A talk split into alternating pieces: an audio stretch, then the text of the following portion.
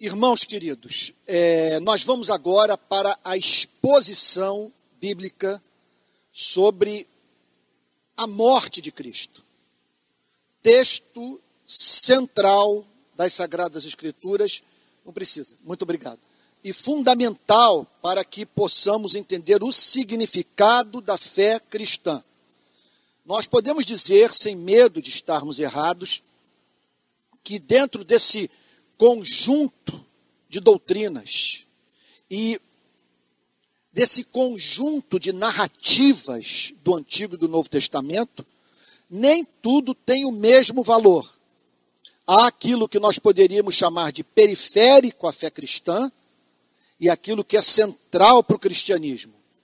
Aquilo que nós encontramos nas Sagradas Escrituras que é compartilhado por outras religiões como também aquilo que pertence apenas à revelação que Deus fez do seu ser, dos seus atributos, do seu caráter, dos seus propósitos para a vida da humanidade no evangelho do seu único filho. Então hoje nós vamos analisar três versos que nos remetem para o que de mais essencial existe na fé cristã e que nos ajuda a entender a singularidade do cristianismo. Aquilo, repito, em que o cristianismo diverge de todas as demais religiões. E o ponto central, sem a mínima dúvida, da mensagem do Evangelho é a morte de Jesus Cristo, tal como está registrado aqui no Evangelho de João. João não fala tudo que poderia ser dito sobre a morte de Cristo. Aliás, nenhum evangelista descreve exaustivamente o que ocorreu naquela sexta-feira. Contudo, nós sabemos que o que foi registrado é o que aprouve a Deus nos revelar, a fim de que tivéssemos consolação na Sua palavra, direção para viver. E, nesse sentido, vale dizer que João, por motivos que nos são inescrutáveis, resolveu registrar na, nessa sessão narrativa que descreve a morte de Cristo, resolveu apresentar, repito, apenas aquilo que o Espírito Santo pediu para que ele registrasse deixando de lado o que pode ser encontrado nos demais evangelhos. Então vejam só, nós vamos, portanto, fazer uma análise de um texto referente à morte de Cristo, que, por motivos que nos são ocultos, não nos apresenta aquilo que os demais evangelhos revelam sobre, repito, o que, o que ocorreu naquela sexta-feira em Jerusalém. Então, diz assim o texto de João, capítulo 19, verso 28. Depois, e aqui nós estamos diante da cena do nosso Senhor e Salvador Jesus Cristo crucificado. Vendo Jesus que tudo estava consumado, o que as Escrituras estão querendo dizer com isso? Qual é a intenção de João ao afirmar que Jesus havia entendido que a obra que deveria realizar nesse planeta estava consumada? Para que respondamos essa pergunta, é de fundamental importância que entendamos algumas verdades que antecedem a essa e que comunicam sentido à declaração do verso 28. Cristo veio para cumprir uma missão.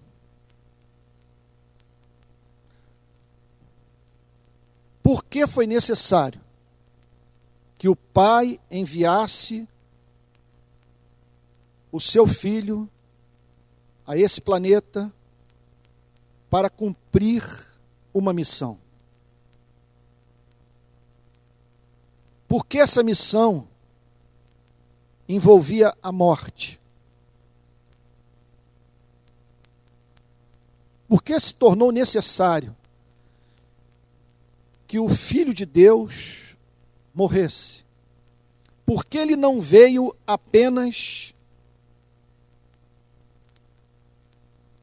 para ensinar teologia,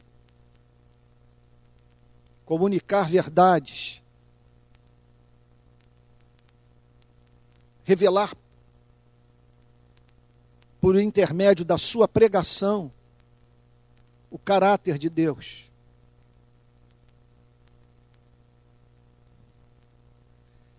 Essa intervenção redentora, salvífica, que demandava a morte de Cristo, se tornou necessária em razão de um acontecimento trágico ocorrido nesse planeta, cujos efeitos até hoje são percebidos pela nossa espécie. O que a Bíblia nos leva a crer é que num ponto da história surgiu nesse planeta um casal do qual toda a nossa espécie é descendente. Que a Bíblia diz é que esse casal foi posto num jardim que veio a ser chamado de planeta Terra. Então nós olhamos para as imagens enviadas pela NASA de Marte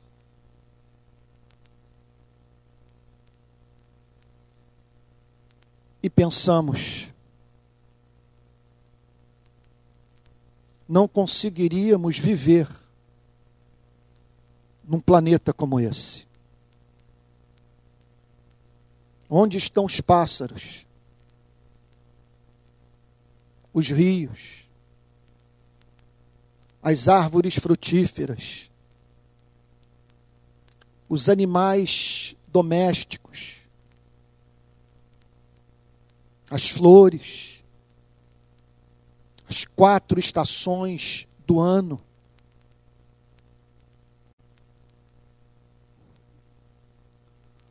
Como fazer poesia a partir do que se pode extrair de um lugar inóspito como esse.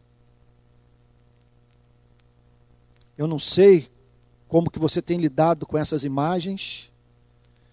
Mas no meu caso, a palavra que melhor descreve o que eu sinto é estupefação. Porque no sistema solar, um único planeta deu certo do ponto de vista da existência dos seres humanos. E existência bem-aventurada. Existência plena, feliz, que faz com que homens e mulheres olhem para esse ponto azul no cosmos e sejam levados a dizer: Eu estou em casa. Então Deus é descrito nas Sagradas Escrituras como uma mãe grávida que prepara o quarto para a chegada do bebê. O livro de Gênesis apresenta Deus de modo meticuloso, criando um lar para você e eu.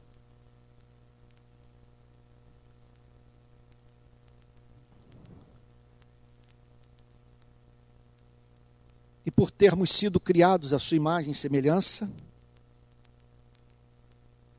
fez com que nascêssemos com aquilo que Calvino chama de sensus divinitatis, ou semen religiones, o senso da divindade, a semente da religião. Somos seres, por natureza, construtores de altares. Não há disseminação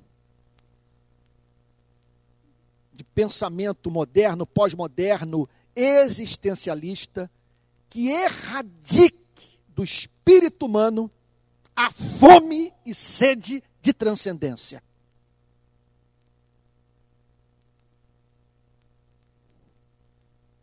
E Deus nos fez de uma tal maneira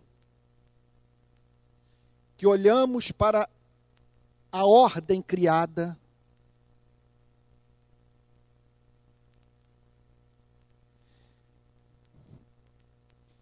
é tanta riqueza que eu fico aqui pensando qual o melhor caminho a tomar, qual a melhor descrição a fazer dessa glória. Deus nos fez de uma tal maneira que quando olhamos para esse planeta, em especial em contraste com as imagens de Marte, somos levados a dizer: os céus proclamam a glória de Deus, o firmamento anuncia as obras das suas mãos. Um dia discurso, outro dia, uma noite revela conhecimento, outra noite. Não há neles linguagem, nem palavras, nem deles se ouve nenhum som, no entanto, por toda a terra se faz ouvir a sua voz e suas palavras até os confins do mundo. Ou seja, esse planeta é uma Bíblia.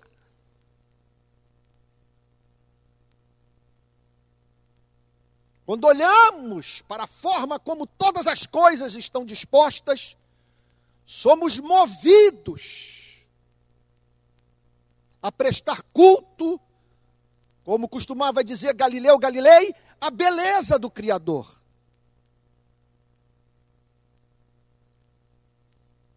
Contudo, por sermos seres feitos à imagem e semelhança de Deus, precisávamos de ter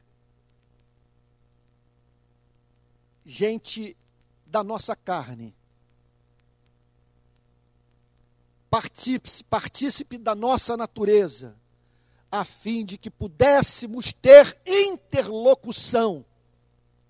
Porque a felicidade só é plena quando compartilhada. E Deus, portanto, repita, ao nos fazer a sua imagem e semelhança, nos faz seres relacionais.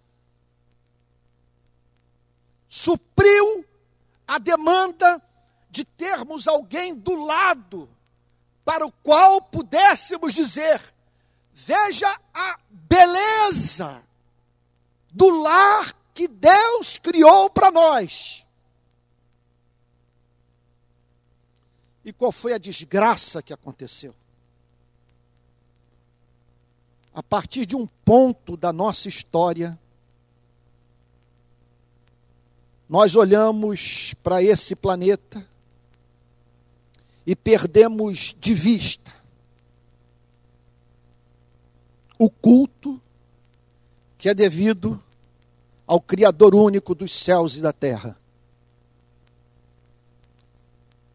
E passamos a odiar esses seres, sem os quais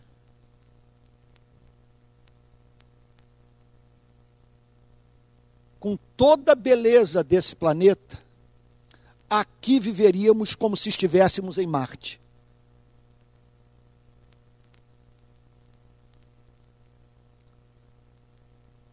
Em teologia, o que eu estou descrevendo chama-se de queda. E se há uma doutrina que nós cristãos não devemos ter vergonha de proclamar, é a doutrina da queda. Qual é o diagnóstico bíblico? Que estamos doentes. Em que consiste a nossa doença? Na perda do amor. O amor pelo Criador e o amor por aqueles que foram criados à imagem e semelhança do Criador. Passamos a viver em função de nós mesmos, odiando a ideia de um universo é, teocêntrico, ansiando por um antropocentrismo suicida.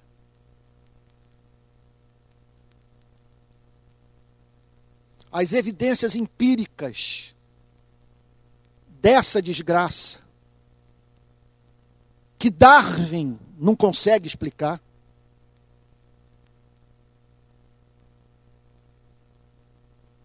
Porque se esse planeta é hoje tal como sempre foi, nós veríamos como algo natural a lei do exemplar mais capaz da espécie prevalecer no mundo dos homens. Dizendo, por exemplo, que Adolf Hitler não estava enganado ao declarar que Deus havia revelado na natureza que o exemplar mais capaz de uma espécie deve prevalecer sobre os demais. E que, portanto, sendo a raça ariana o melhor exemplar da espécie humana, ela deve prevalecer sobre os, todos os demais seres humanos. Porque nós nos indignamos com isso. Porque queremos que o africano,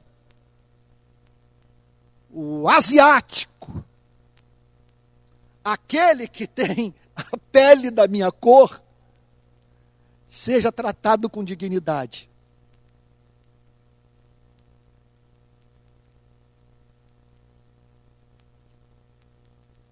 Porque abominamos a morte, se fomos criados para morrer. O que fez com que, apesar do esplendor desse planeta, nem ele, nem o sistema solar,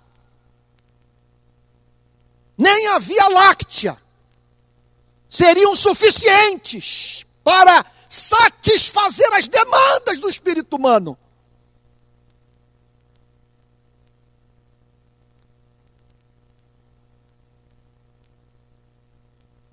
Agora acontece que esse ser que já causou duas grandes guerras mundiais, esse ser que por onde passa deixa rastro de sangue, esse ser liso, egoísta, esse ser perverso, esse é o escândalo da mensagem do Evangelho. É amado por Deus. A Bíblia revela que o Deus Criador ama os seres feitos à sua imagem e semelhança. No livro Mal-Estar na Civilização, me perdoe repetir algo que eu já disse recentemente, com acréscimo. Freud faz um ataque ao comunismo, dizendo a seguinte coisa: eu não tenho condição de dizer que a implementação do ideal de sociedade comunista beneficiará o crescimento econômico. Será bom para a economia algo dessa natureza. O que eu posso dizer, contudo, é que os fundamentos psicológicos do comunismo estão absolutamente equivocados. Porque a ideia de que a eliminação das classes sociais, do igualitarismo, eliminarão, ou eliminará, os conflitos entre os, no, entre os homens, é psicologicamente insustentável. Porque, na minha experiência clínica, estou convencido que o homem é, por natureza, egoísta. E o cristianismo, complementa Freud, é cruel ao pedir dos seres humanos que esses amem o próximo, porque nós não vemos motivos para amar os membros da nossa espécie. Contudo, embora o diagnóstico do pai da psicanálise referente à natureza humana seja muito semelhante ao diagnóstico do Antigo e do Novo Testamento. Está lá o profeta Jeremias dizendo: Por acaso pode o etíope mudar a cor da sua pele, ou o leopardo tirar as suas manchas? Se tal fosse possível, vocês poderiam praticar o bem estando acostumados a praticar o mal. O que o Evangelho tem a dizer, contudo, é que Deus ama os fervorosos adeptos do político que você quer ver morto.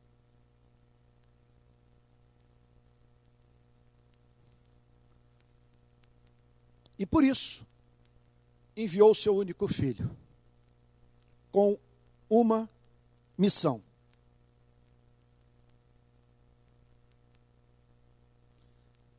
Os habitantes desse planeta estão debaixo da minha ira, da minha indignação. Seria cometer uma violência contra mim mesmo, abençoá-los ad eterno e permitindo que eles usem das minhas bênçãos para a prática do que é perverso. Mas eu os amo e o envio. Para que você cumpra a lei do amor por eles e morra em seu lugar. Assim, um membro da espécie humana propiciará aos que vierem a se arrepender dessa rebelião cósmica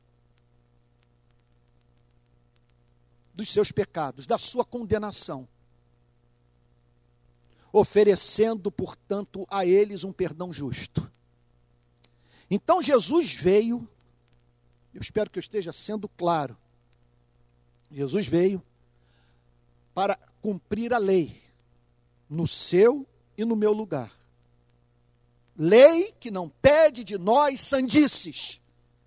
Lei que é racional, que é razoável, que é pura expressão do caráter de Deus. Lei que pede amor. Amor. Pede o que nós pedimos do próximo. Pede o que nós pedimos de Deus. Pede aquilo que, contudo, nós não conseguimos praticar. Pede amor. Então Jesus cumpre a lei do amor. Como diz o apóstolo Pedro, depois dos três anos de convívio, nele nós não vimos pecado, nem dolo algum se achou na sua boca. Ele é o cordeiro que tira o pecado do mundo. Mas era necessário que ele desse a sua vida. Era necessário que ele consumasse essa obra na cruz, a fim de que uma nota fosse emitida para o universo.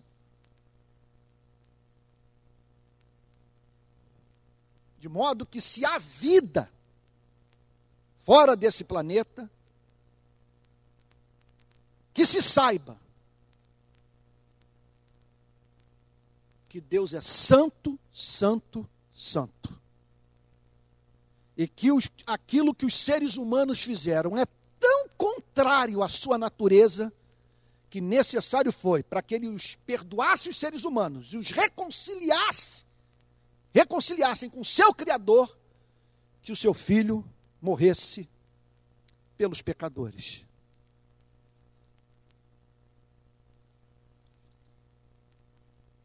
Depois vendo Jesus que tudo já estava consumado, estava no madeiro, ainda não havia morrido, mas sabia que dali ele não escaparia, que dentro de poucos minutos seu coração haveria de parar de bater. E naquele mesmo dia ele seria enterrado. Então o texto diz que ele olha para si mesmo, para o Pai, para o seu povo naquele momento, e é levado a dizer que aquilo que o Pai o havia incumbido de fazer estava consumado. Finalmente passou por esse planeta um ser humano que em tudo fez o Criador sorrir. Um de nós viveu de uma tal maneira que o Pai foi levado a dizer: Em ti eu me deleito. Vendo Jesus que tudo já estava consumado para se cumprir a Escritura, por que se cumprir a Escritura? Porque Jesus não era apenas um preso político, que a sua revelia, por não dispor de recursos bélicos, foi torturado, crucificado e morto. O que ocorreu estava escrito. Portanto, nós somos remetidos para a gloriosa doutrina da soberania de Deus. Num nível da vida, nós fazemos sociologia, fazemos antropologia, fazemos ciência política, fazemos história, Pensamos em termos de leis de causa e efeito. Estudamos algo do tipo causas da Revolução Francesa, consequências da queda do Muro de Berlim. Então, o cristianismo não é incompatível, por exemplo, com as ciências humanas. Mas ele nos remete para um outro nível. Que as leis de causa e efeito que podem parcialmente ser percebidas por nós,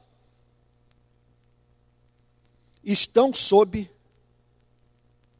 o controle absolutamente soberano do Deus que tudo faz como lhe agrada. Então, a morte de Cristo é cumprimento de profecia da Escritura Sagrada e profecia da Escritura do Antigo Testamento, que foi proferida, porque antes da criação dos céus e da terra, Deus havia escrito esse romance. Eu vou criar esses seres, eles vão se afastar de mim, eu vou enviar o meu único filho para redimi-los, e o universo inteiro vai saber que eu sou capaz de amar pessoas que não são dignas do meu amor. Isso é de tirar o fôlego. Vendo Jesus que tudo já estava consumado, para se cumprir a Escritura, disse: Tenho sede. Aqui, os estudiosos do Novo Testamento divergem do ponto de vista da interpretação do texto. Jesus disse: Tenho sede para que a Escritura se cumprisse? Ou o tenho sede foi resultado tão somente do que Deus havia decretado. Veja, dá para harmonizar ambas as ideias. Jesus conhecia o Salmo 69, que apresenta Davi no verso 21, falando nos mesmos termos, só que profetizando ao falar sobre sua própria vida sobre a vinda do Messias. Quando diz assim o texto: Por alimento me deram fel, e na minha sede me deram me deram a beber vinagre. João olha para a cena e diz o seguinte: olha o cumprimento do Salmo 69, verso 21. O rei Davi passou por sofrimento análogo ao de Cristo. E ao registrar o seu sofrimento no Salmo 69, profetizou sobre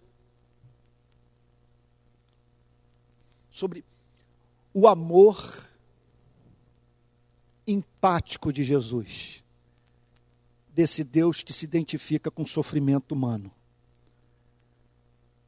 Então, para se cumprir a Escritura, e a interpretação, portanto, diverge sobre a intencionalidade de Cristo, de deliberadamente dizer tenho sede para que a Escritura se cumprisse. Quer dizer, repito, ambas as ideias estão corretas. A questão é, é saber o que, que João tensionava ensinar. Então, para cumprir a Escritura, disse: tenho sede. Uma coisa é certa, não era um teatro nós estamos diante de uma pessoa que havia passado por sessões de tortura, pendurada numa cruz, por volta de três horas da tarde no Oriente Médio.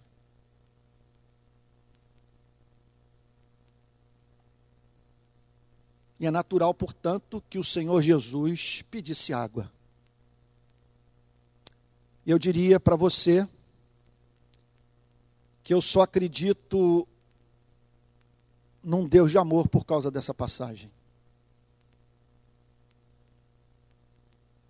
Porque ao dizer eu tenho sede,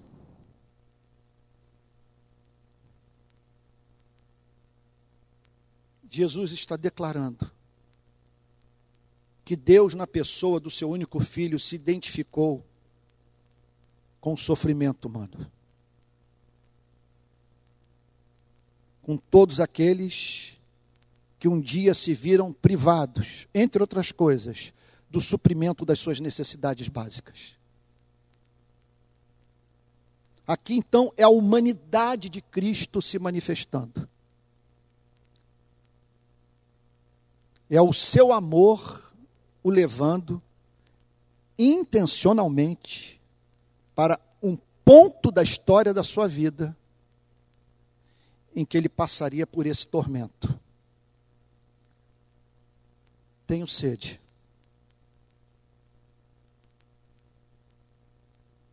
Que coisa bonita. E nem por isso nós o deixamos de amar.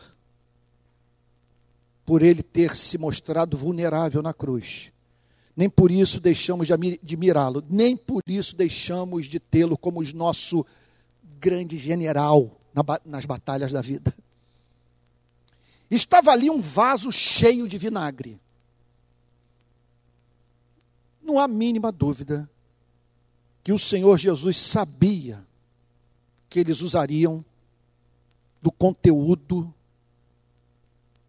daquele vaso. Estava ali um vaso cheio de vinagre, um vinho amargo, segundo os historiadores, usado pelos soldados romanos.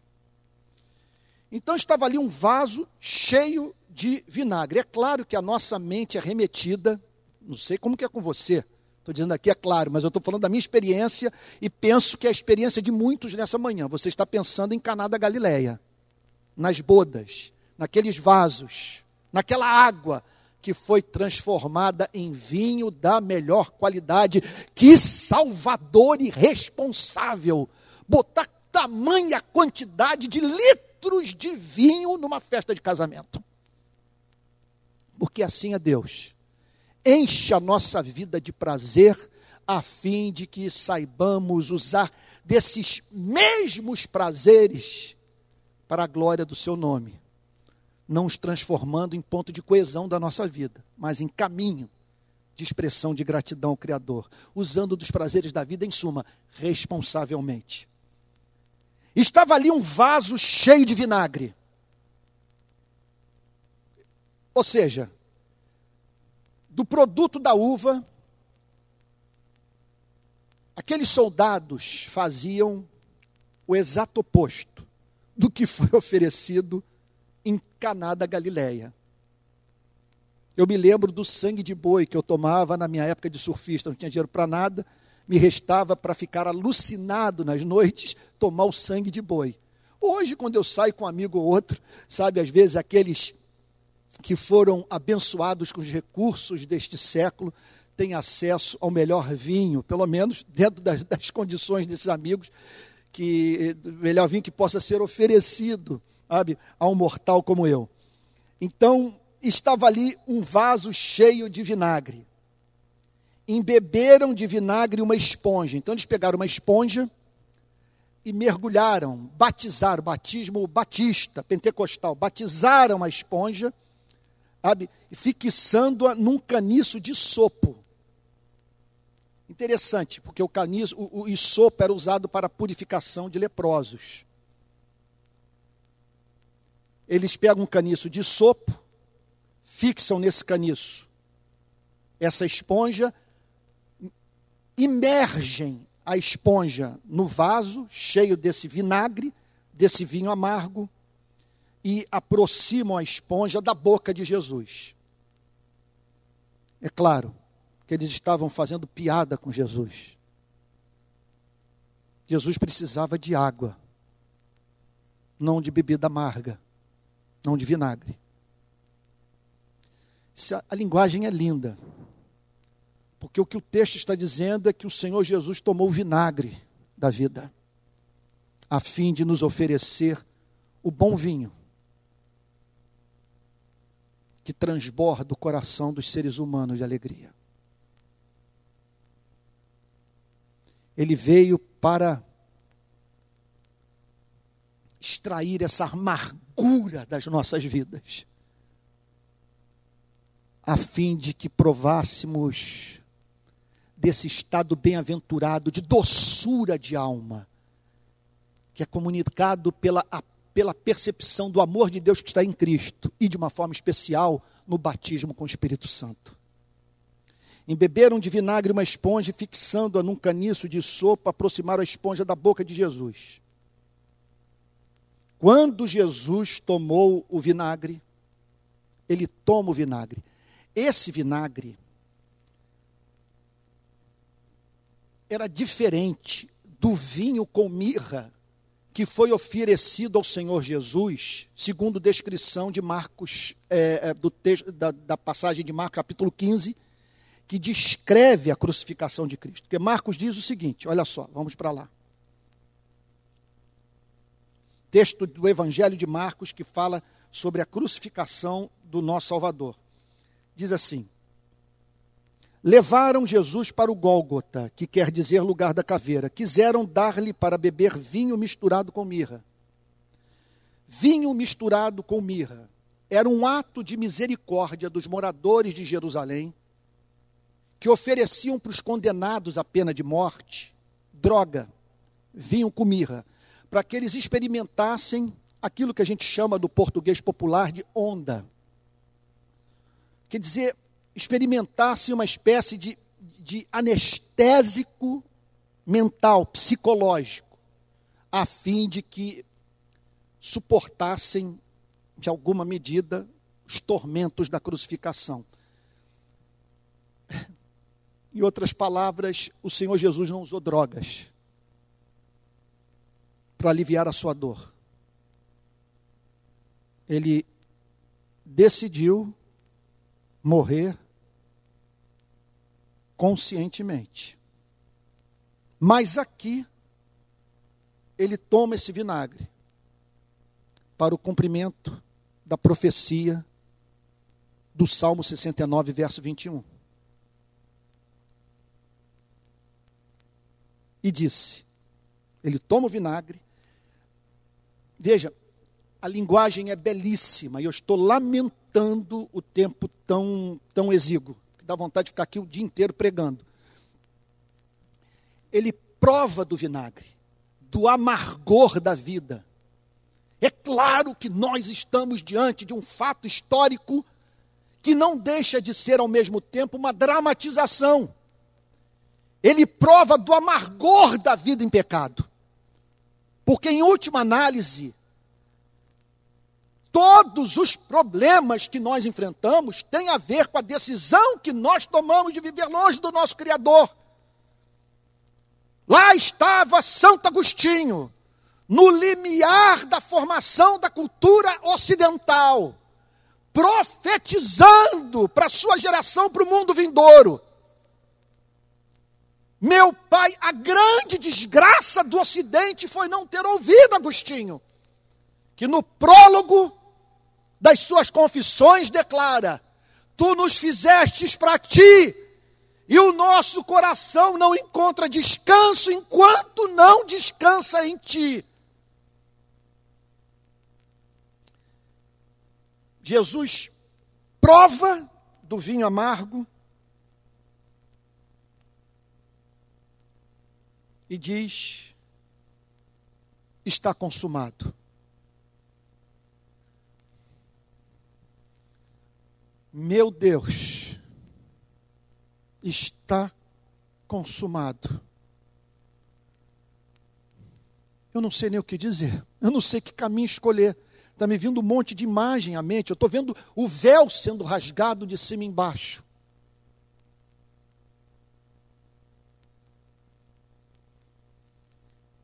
E a porta, Jesus chamando a você e a mim para entrarmos com ousadia na presença de Deus, confiando mais na Sua misericórdia do que na nossa inocência.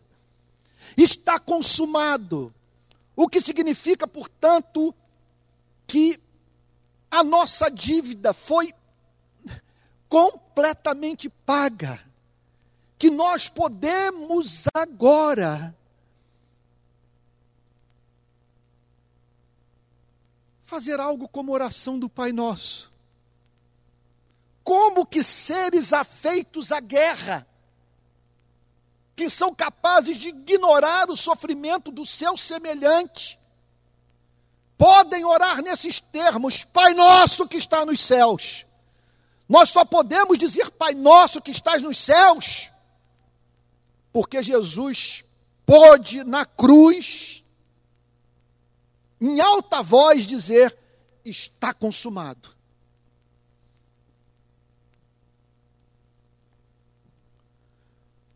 O pacto da redenção foi cumprido.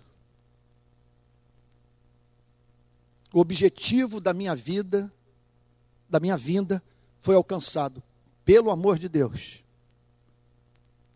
Se alguém politizar essa passagem para você, e tratá-la apenas em termos dos maus tratos que Jesus sofreu nas mãos dos soldados romanos, das autoridades judaicas, sabe que seja anátema. Esse está consumado não se encaixa dentro dessa descrição. Esse estar consumado é, é soteriológico, isso é doutrina, doutrina da salvação. Isso é anúncio de perdão de pecados. Isso é evangelho. Não é um exemplo a ser seguido. É um sacrifício que foi feito, uma vida que foi oferecida a ser apropriada por você e por mim. Está consumado. O que significa, portanto, que você pode olhar para o indecoroso, que tanta vergonha traz ainda hoje à sua memória, e compreender que ele foi crucificado com Cristo. Você está livre do seu passado está livre dos dramas de consciência provenientes das suas fantasias de momento, das suas inclinações, daqueles dias em que você se sente tão moralmente frágil, vulnerável a desobedecer a Deus, que você é levado a dizer: Senhor, preciso de um milagre eu não estou dando conta dessa sedução. Está consumado. E ainda que você tenha cedido a ela, porque está consumado, uma simples confissão vem acompanhada da declaração do Altíssimo: nenhuma condenação há para aqueles que estão em Cristo Jesus. Se confessarmos os nossos pecados, se vocês confessarem os seus pecados, o seu Deus é misericordioso, é bom e justo para perdoar os seus pecados e os purificar de toda injustiça. Está consumado. E inclinando a cabeça, ele inclina a cabeça, entrega o espírito. Pai, nas tuas mãos entrego o meu espírito. Eu diria o seguinte: que Jesus morreu para que nós possamos, no dia da nossa morte, dizer a mesma coisa. Pai, nas tuas mãos, eu entrego todas as minhas lembranças, todas as minhas memórias. Nas tuas mãos eu entrego a minha personalidade, eu entrego a minha psique, eu entrego o meu eu, o meu ego, que nesse momento está se desconectando do meu corpo. É algo muito diferente do filme Blade Runner, que eu revi essa semana. Todos estes momentos ficarão perdidos no tempo como lágrimas na chuva. Não é assim com o cristão. Por que não é assim com o cristão? Porque o nosso Deus é o Deus de Abraão, de Isaac e de Jacó. Ele não é Deus de, não é Deus de mortos, ele é Deus de vivos. A ele toda honra, toda glória, todo louvor. Está consumado nas tuas mãos, entrego o meu espírito. Ele entregou o espírito. E porque está consumado e nós nos reconciliamos com Deus através de Cristo, um dia nós vamos também poder dizer: minha vida é sua. Estou me desconectando desse planeta para viver sobre os seus cuidados, aguardando a redenção do universo. Eu peço assim que, meu Deus, que Deus o ajude. Porque aprove a Deus que eu com todas as minhas limitações, fizesse exposição de um texto sagrado como esse. Não pense que o que eu falei exaure o que o texto revela. E que é possível essa passagem ser comunicada de modo mais comovente, mais profundo, mais libertador. Mas que Deus o mova a colher o que for possível dessa pobre exposição bíblica, de modo que esse está consumado se transforme no fundamento da sua saúde psíquica. Porque se está consumado, você agora pode dizer o que o apóstolo Paulo declarou em Gálatas 3:20. Logo já não sou eu quem vive, mas Cristo vive em mim. E esse viver que agora tem na carne, vivo pela fé no Filho de Deus que me amou e a si mesmo se entregou por mim. Vamos orar? Pai Santo, envia a tua luz e a tua verdade, para que nos guiem e nos levem ao teu, até o teu santo monte. Torna tudo isso real para nós.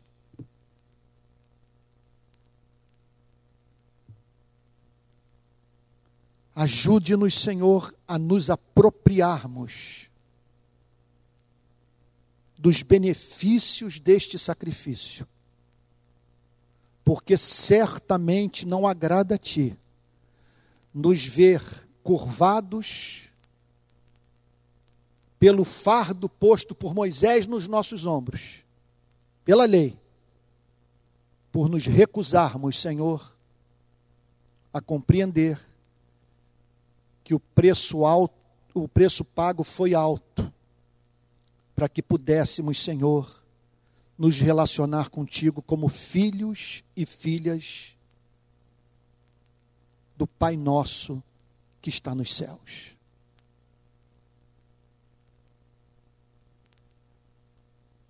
Ajuda, Senhor, a igreja do nosso país tão confusa, tão dividida, a voltar para aquilo que é capaz de uni-la.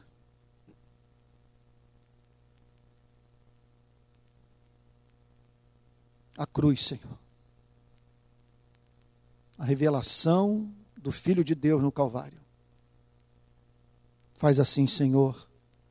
É o que te pedimos em nome de Jesus, com perdão dos nossos pecados. Amém.